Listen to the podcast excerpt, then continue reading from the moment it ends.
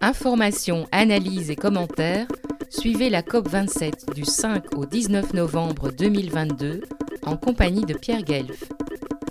Le magazine Marianne vient de publier une très intéressante enquête sur les écolos radicaux, c'est-à-dire euh, ceux de Jeunes pour le climat, les héritiers de Greta Thunberg, d'Extinction Rébellion, de Dernière Rénovation, des soulèvements de la Terre, de Terre de lutte, etc.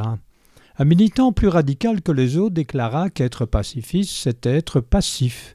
L'État l'a bien compris, dit-il, et en profite. Il faut qu'on se fasse respecter. À ce militant prônant implicitement la violence pour riposte à celle des pouvoirs et des décideurs capitalistes, je rétorque que l'histoire prouve que le pacifisme fit échouer, reculer, capituler des dictatures, autocraties, tyrannies et pouvoirs militaro-industriels. Exemple. Enseignant norvégien s'opposant avec succès aux nazis.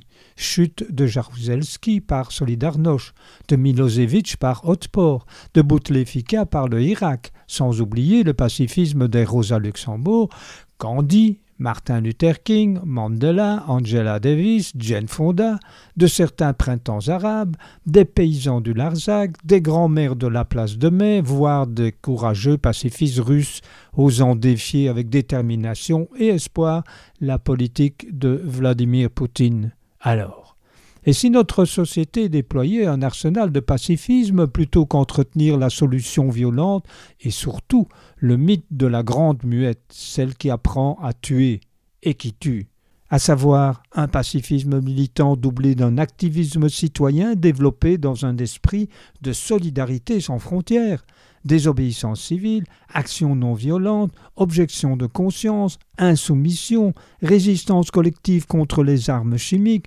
ruine, viol, drone exterminateur. Est-ce utopique?